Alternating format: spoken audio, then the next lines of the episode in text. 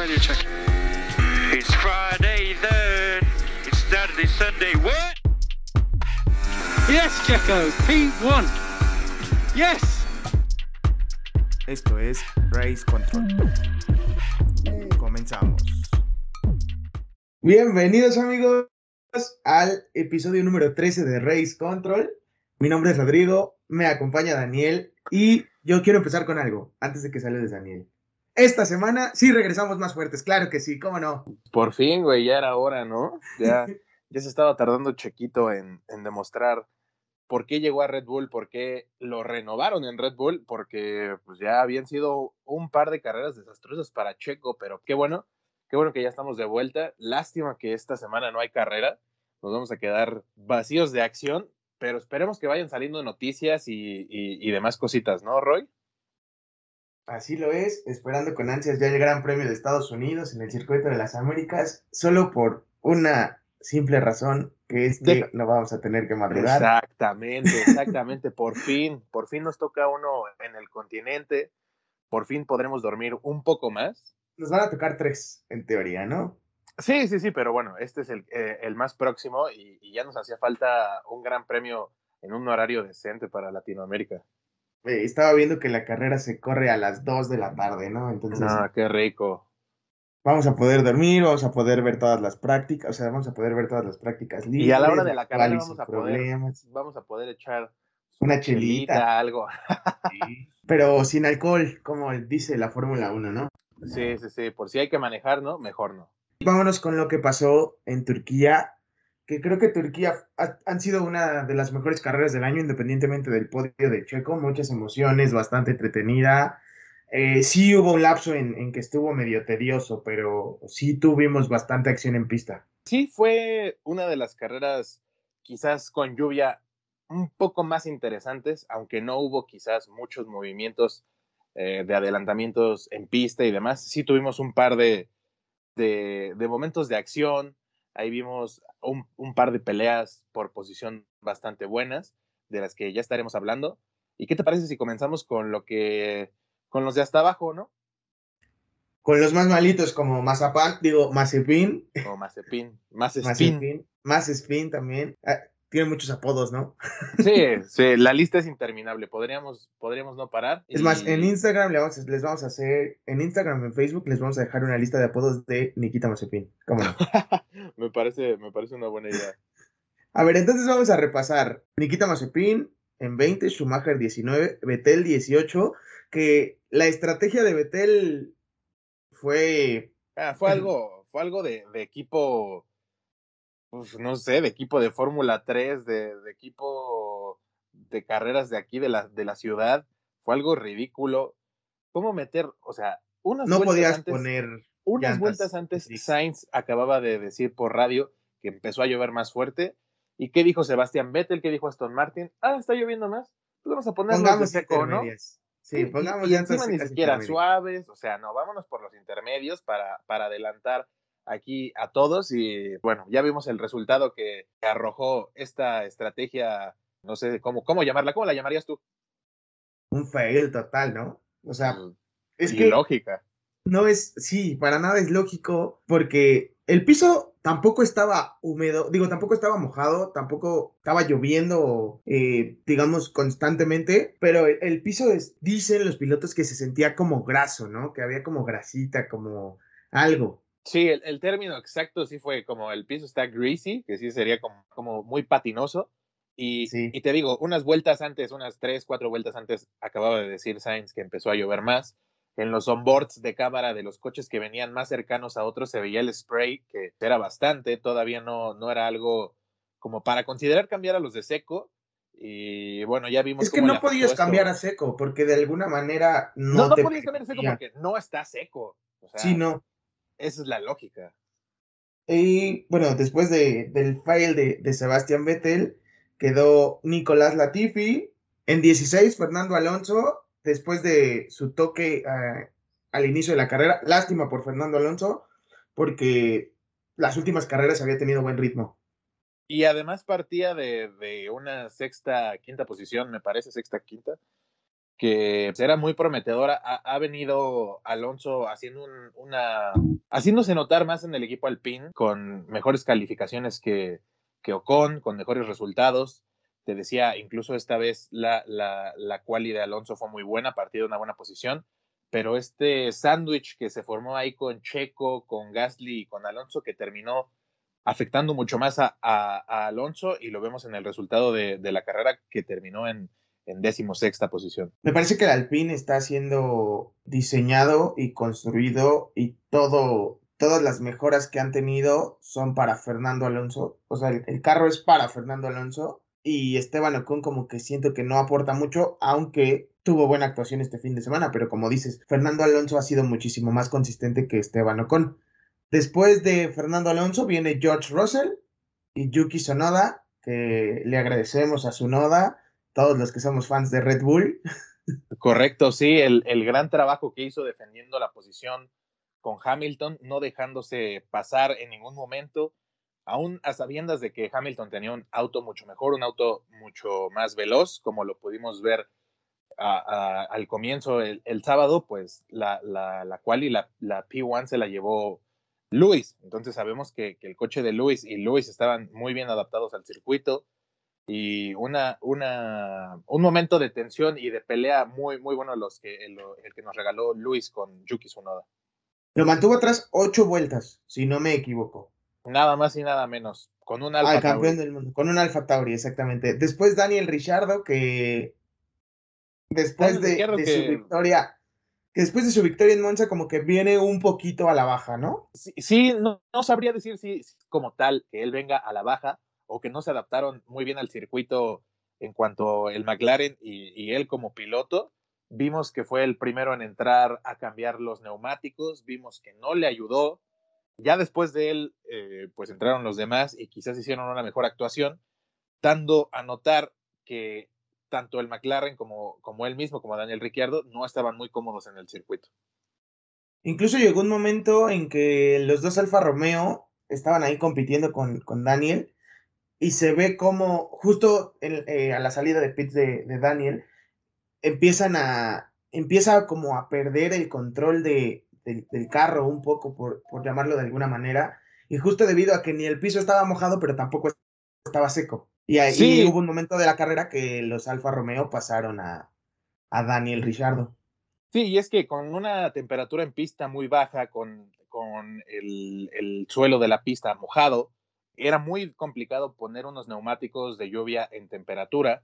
Incluso al tratar de hacer esto de sobremanera, provocaban un poco más de graining, como le pasó a Hamilton, que, que él mismo lo comentó, que al cambiar de, de, neumáticos, lo que le sucedió fue que al tratar de meterlos en temperatura, empezaban a rodar de más, empezaba a ver esta, esta falta de tracción en la pista, como lo comentamos antes, estaba grasosa y volvió complicado la estrategia para los cambios de neumáticos. Y vemos ahí a Daniel Ricciardo en décimo, décimo tercero. Y, por, y adelante vemos a, a Raikkonen y a Giovinazzi, los Alfa Romeo, que, que al parecer fueron mejor adaptados que el McLaren. Digo, ya lo, lo de, lo, de los, lo del McLaren con, con Norris, pues ya eso ya lo sabemos, ¿no? E, e, él, es muy bueno. En las condiciones en las que lo pongas, va a ser un mejor trabajo que Ricciardo. Pero lo de Raikkonen y Giovinazzi con el Alfa Romeo me parece que es bastante aceptable, ¿no? Sí, sobre todo porque no tienen un carro tan potente, ni el motor Ferrari tampoco es tan potente. ¿Estás de acuerdo? Sí, muy, muy de acuerdo. No es el, no es el mejor. Ha habido grandes mejorías porque Anteriormente veíamos a los Alfa Romeo mucho más abajo. El motor Ferrari de este año, de esta temporada, ha sido tremendamente mejor que el del año pasado. Y quizás también esta adaptación del Alfa Romeo este año hemos visto que tuvo un poco más de evolución y eso, eso es prometedor para las temporadas venideras. Y cambiando así rapidísimamente, rapidísimamente de tema, no saliéndonos del tema de Alfa Romeo, eh, está muy fuerte el rumor de que Andretti puede comprar alguna parte o la escudería completa de que es Sauber, ¿no? Sí, es Sauber, la escudería, digo, e, en este momento se llama Alfa Romeo por, ya sabemos, el patrocinio, patrocinio que tienen, pero históricamente la, la, escudería se llama Sauber, una escudería histórica que ha debutado a pilotos como Raikkonen, como Checo Pérez, y que tiene una trayectoria amplia en Fórmula 1, y como mencionas, pues también esta posibilidad del expiloto de comprar parte o, la mayoría de esta escudería. Y avanzando un poco más en, en los resultados de la carrera, se viene Esteban Ocon en décima posición, el primero en puntuar en, en estas posiciones de, del Gran Premio de Turquía. ¿Cómo viste a, Ocon?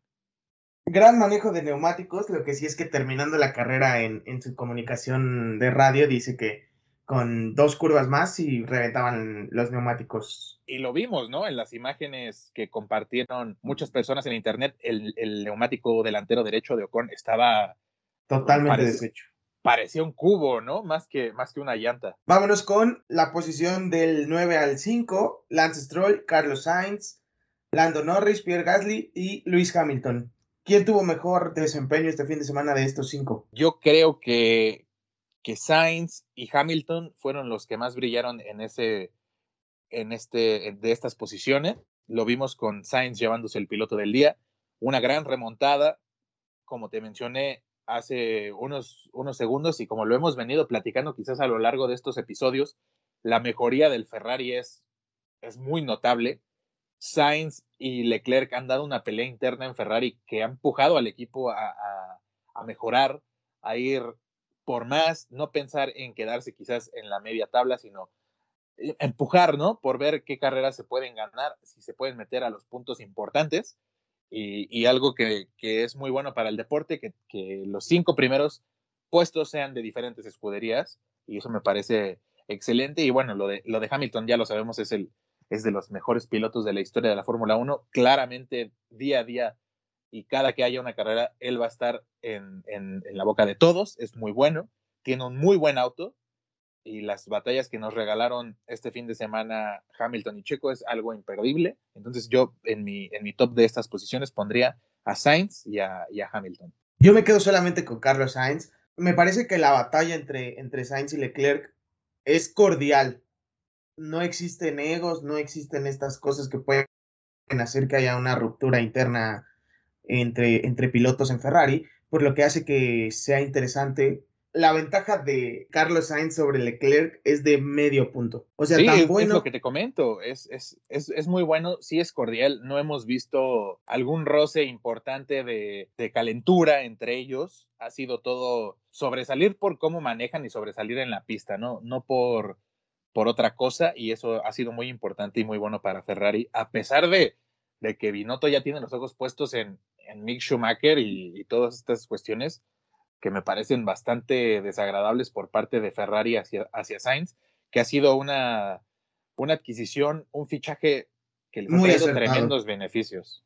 Sí, ha sido un fichaje muy acertado. Insisto, son, es medio punto de diferencia. Charles Leclerc tiene 116 y Carlos Sainz 116.5 en el campeonato de pilotos. Y me parece que la lucha va a seguir. ¿Quién crees que se lleve una mejor posición en Ferrari, Sainz o Leclerc? Híjole, es que mira, a mí se me hace que Leclerc es mucho mejor, es, es, mejor piloto en términos de velocidad. Leclerc es muy rápido y es muy temerario y demás, pero creo que precisamente esa, esa valentía hace que desmesuradamente cometa errores ridículos, que ya lo hemos visto cometer anteriormente, y creo que la consistencia de Sainz en quizás no ser el, el, piloto más rápido, pero sí es el más constante, es el, el piloto más sereno, el que tiene un poco más de, cordura y de seso, y creo que eso va a hacer que Sainz termine por, por, por delante de Leclerc, aun con estas preferencias que hay en el equipo Ferrari y las mejorías que vengan, evidentemente caerán sobre Leclerc, pero yo creo que Sainz va, a poder competir con él y al final llevarse eh, la batalla interna. Yo coincido contigo, creo que Carlos Sainz va a tener más puntos que Charles Leclerc.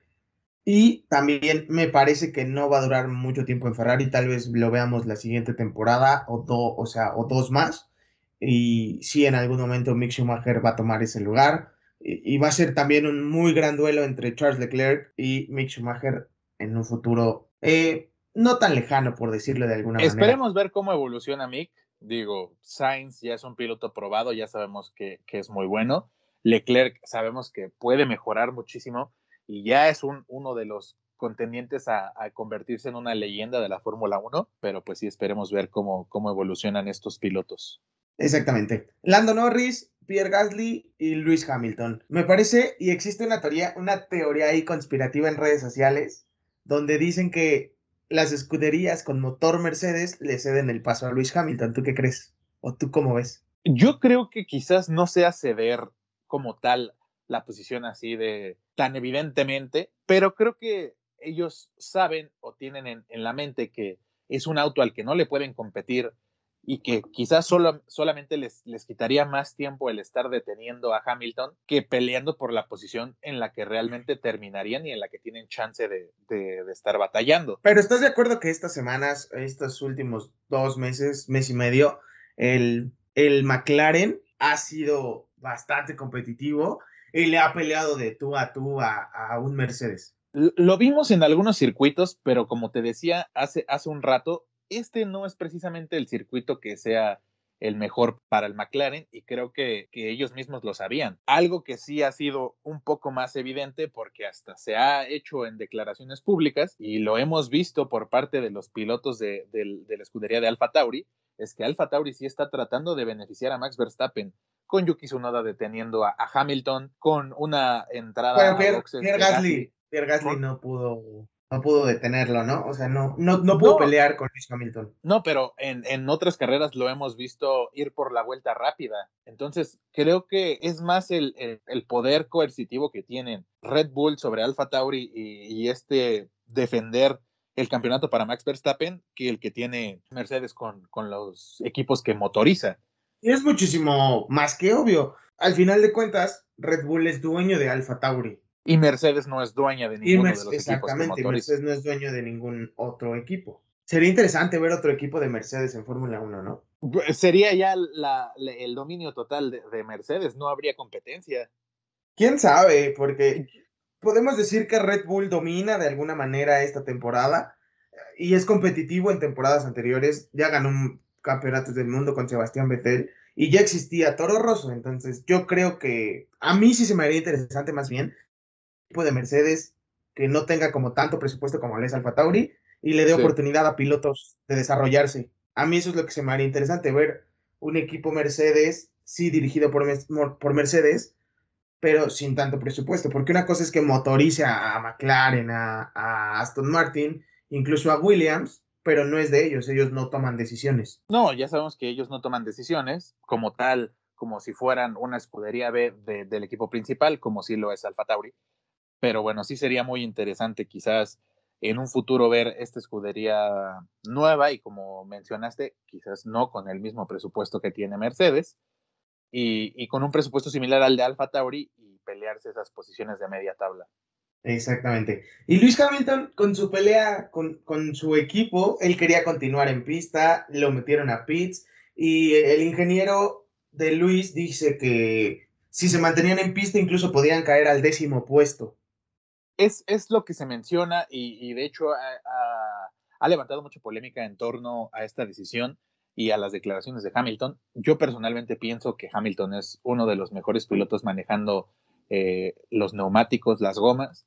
Yo creo que si Hamilton quería quedarse afuera y lo hubiera hecho, quizás hubiera peleado por una mejor posición, quizás el podio o probablemente la cuarta posición de Leclerc, porque traía una cierta ventaja a la que no se podía estar acercando Checo Pérez y Checo no se podía acercar precisamente porque estaba cuidando los neumáticos para el momento de atacar. Entonces creo que es una, una cosa que quizás no podremos descubrir nosotros. Era un volado, ¿no? Y como lo, dijimos en el Gran Premio pasado, cuando Lando Norris no quiso entrar, cuando Checo no quiso entrar en, en Rusia, eh, al final sí, no vamos a saber lo que hubiera pasado porque son decisiones de ellos y nosotros no estamos ahí dentro. No, no estamos ahí, no, no sabemos cómo, en qué momento están cuidando el neumático, en qué momento están cuidando la batería, el combustible, eh, la estrategia que tengan para empujar, para no empujar, para cuidarse del de atrás, para... No sabemos. Y, y creo que era un volado.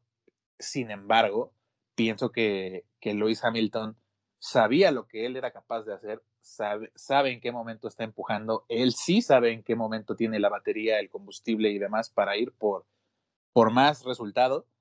Y creo que si Hamilton quería permanecer afuera, yo como equipo lo hubiera permitido. Y yo creo que Hamilton si hubiera permanecido afuera, no hubiera habido podio de Chico Pérez, porque si hubiera mantenido ahí, si te das cuenta, eh, fueron más cautelosos tanto Max Verstappen como Lewis Hamilton tuvieron más cautela, eh, o al menos así lo percibí yo. Al, al momento de la pelea Hamilton-Checo, me pareció ver que, que Lewis Hamilton de alguna manera cuidó más el no tocarse con Checo. A mí no me pareció que fuera tan cauteloso, empujó a, a Checo a la entrada de boxes y si bien no es un piloto tan atrabancado como lo fue Norris, que, que a Norris la, le ha importado muy poco tocarse con Checo Pérez en, en, estas peleas por las posiciones, Hamilton también es agresivo y tampoco fue muy en extremo cauteloso.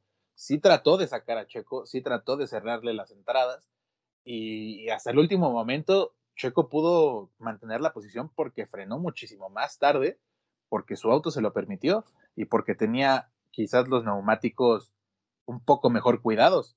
Pero, sí, es un gran, eh, fue, fue, una gran movida de Checo, pero al menos yo noté así a Hamilton toda la carrera. También en, con, con Yuki Sonoda no fue, no presionó tanto.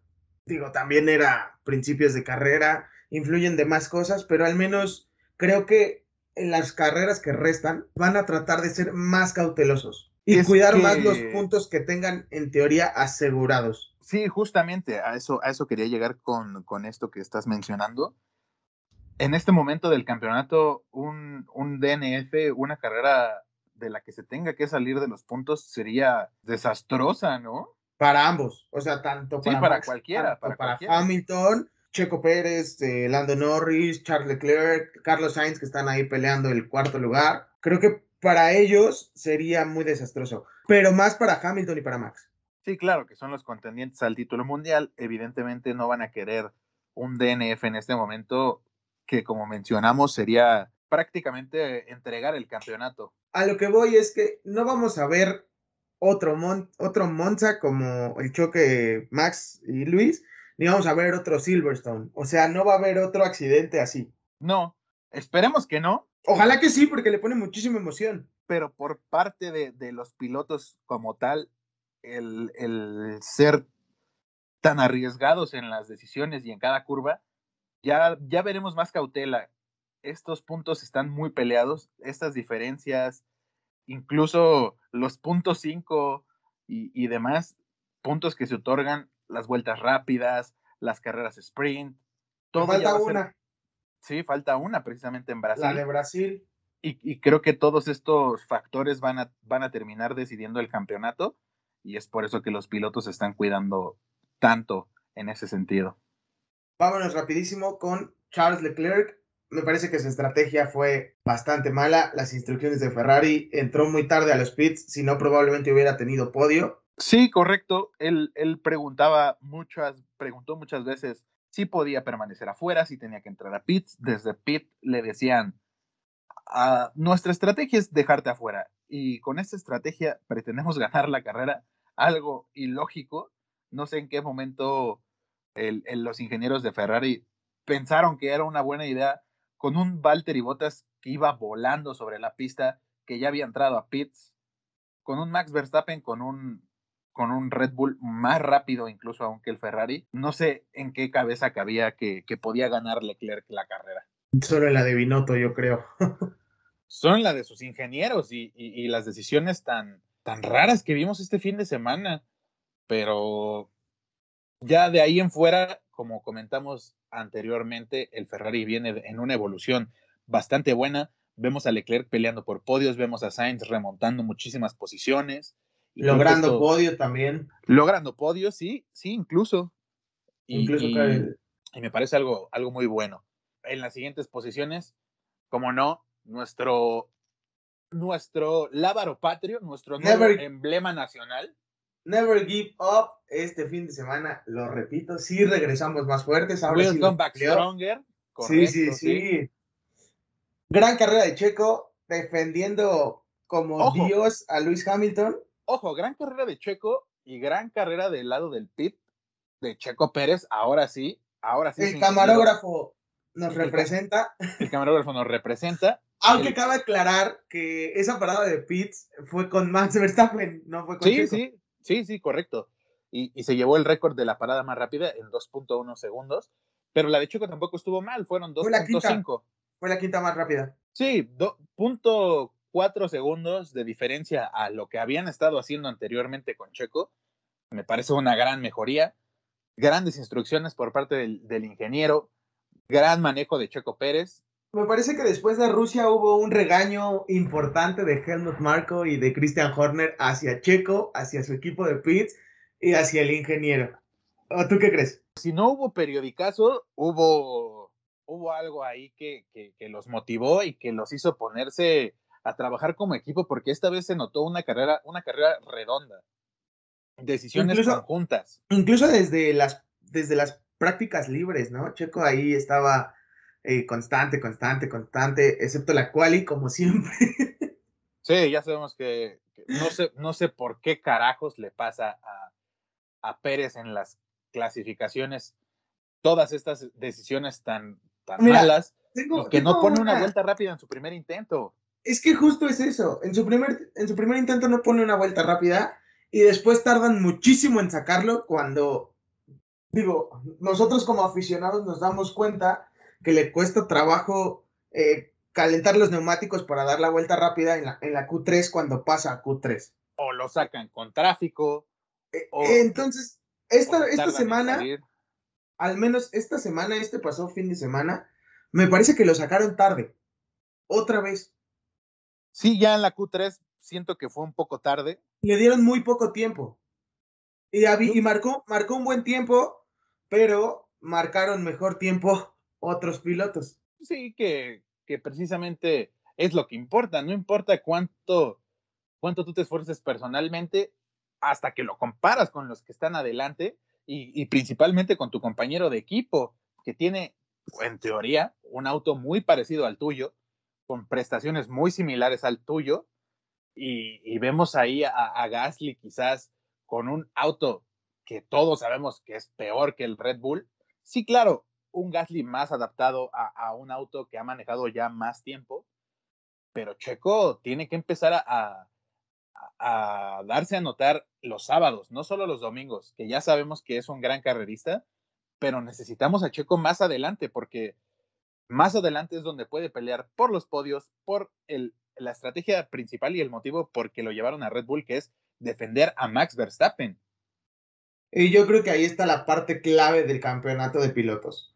¿Cuántos puntos le pueda sacar Valtteri a, a Max Verstappen en carrera y cuántos puntos le pueda sacar Checo a Luis Hamilton? o los puntos que le pueda arrebatar Checo a Botas cuando Botas no hace una magnífica carrera como la tuvo este fin de semana. Yo creo que Max Verstappen sí va a ser campeón del mundo y en las últimas carreras Checo tiene que tomar ese papel fundamental y si no detener a Hamilton, por lo menos estar detrás, atrás, atrás, atrás, atrás, atrás de él, sabiendo que Luis Hamilton no va a poder acercarse a Max si tiene a Checo detrás.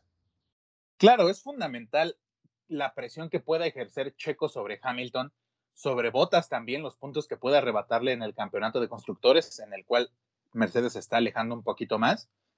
Pero aún tenemos carreras por, por venir. Vienen circuitos que son más favorecedores para el Red Bull que estos que hemos, por los que han ya atravesado las carreras. Y va a ser muy importante el trabajo que venga haciendo Checo Pérez con su ingeniero y con su equipo para poder asegurar el campeonato para Max y para poder pelear por una mejor posición, quizás llevarse el campeonato de, constructores. Yo solo voy a decir que manos le faltaron a Luis Hamilton contra Checo Pérez, ¿cómo de que no? Manos le faltaron, correcto, sí, y, y me parece una de las, me parece a mí lo más entretenido de la carrera ese duelo. Ese duelo fue reposteado por Fórmula 1, por Mercedes propiamente, por Red Bull, por muchas páginas estuvo rodando la pelea de Checo. Checo, Luis. Checo dándoles de comer a todos. Repartiendo el pan. Claro. Gracias, Checo, por, por darnos material, por darnos de qué hablar. Y creo que hasta ahí paramos con la información interesante porque ya el segundo y el primer lugar básicamente fueron una carrera aburridísima, ¿no? Sí, Valtteri Bottas nada más con gran ritmo y Verstappen entendió y supo que no iba a poder alcanzar a Valtteri Bottas. Así es. Y de ahí acabó la carrera. Sí, una diferencia de casi 15 segundos, 14 segundos y medio entre Verstappen y Bottas.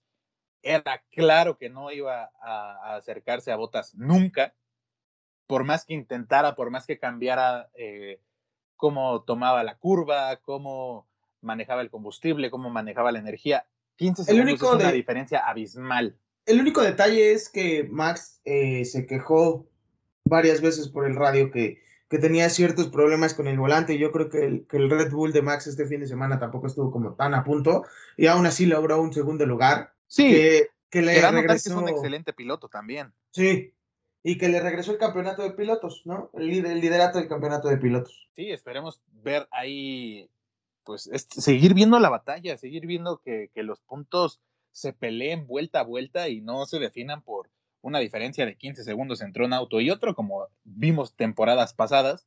Mira, yo quiero que el campeonato de pilotos se defina hasta Abu Dhabi. Ah, tú quieres volar muy alto. Ah, es que sería increíble, ¿te imaginas? No, sería delicioso, sería... A mí uno de los campeonatos más, más peleados ha sido el de Rosberg, el de Nico Rosberg, que se decidió precisamente en la última carrera. Y yo quiero ver algo así. Esta temporada me está dando esos vibes, estos feelings de, de que se puede, se puede lograr una, una competencia más equitativa entre, entre los coches, que pueda haber más show, que pueda haber más espectáculo, que es finalmente lo que nos encanta de la Fórmula 1. Incluso, incluso ha habido más ganadores esta temporada, ¿no? Sí, sí, ya van muchísimos. Ya va en el podio diferentes personas, diferentes equipos. Hemos visto autos como el Williams con George Russell empezar desde la primera línea en, en, en una carrera, llevarse calificaciones. Vimos a Mick Schumacher pasar a Q2 esta, este, este fin de semana, anterior. Pilotos como Norris y Gasly que, que quizás no son, no tienen un, un statement, no son tan importantes dentro de la categoría, ya estarse convirtiendo en referencias, en pilotos que son peligrosos para los puntos importantes. Todo mundo compara la temporada 2012 con esta, eh, siendo las más emocionantes de los últimos años. Me parece que así lo es. En lo personal sí me gustaría que el campeonato se decidiera en Abu Dhabi. Punto, punto especial y mención especial también a Macegot con esa defensa hacia Luis Hamilton ese cerrón de, camionero, de taxista, que me pareció brillante. Gracias, Mazepin, del Muy de México. Mazepin, ya eres mexicano. Mazepin, hermano, ya eres mexicano, aunque de alguna manera, digo, corrígeme, pero me parece que, que si hubiera ocasionado otra cosa o, o algo así, hubieran penalizado a Mazepin, ¿no? Sí, tenía banderas azules, venía un piloto doblándole la vuelta y se le cerró como ruta 100 de, de ahí de, de, pecero de toreo. Para los que vivan en Ciudad de México sabrán de lo que estamos hablando, pero sí, fue un cerrón como, como para detenerlo en seco. No sé como cuando los taxistas se van peleando el pasaje. Sí, no, es que esa es la comparación que le doy porque así fue, fue ilógico, fue absurdo, fue peligroso, pero a los mexicanos se lo agradecemos, ¿cómo de que no? Con esto, Verstappen, yo principalmente, y Checo. Con esto cerramos el podcast del día de hoy, amigos. Tus redes sociales, Daniel. Estamos como, bueno, yo estoy como daniel.imx en Instagram y como daniel-f1mx en TikTok y la red. ¿Y tus redes, Roy, perdón? A mí me encuentran como Rodrigo JS en Instagram, JS9 en Instagram y como Roy 09 en Twitter. También no se olviden seguir a Race Control en Facebook. Ahí posteamos diario y ponemos algunos memes y, noticias principalmente. Sí, exacto. Igual síganos en Instagram, estamos como Race-Control MX. Así lo es. Con esto cerramos el podcast. Muchas gracias por escucharnos y nos escuchamos el siguiente miércoles por la noche.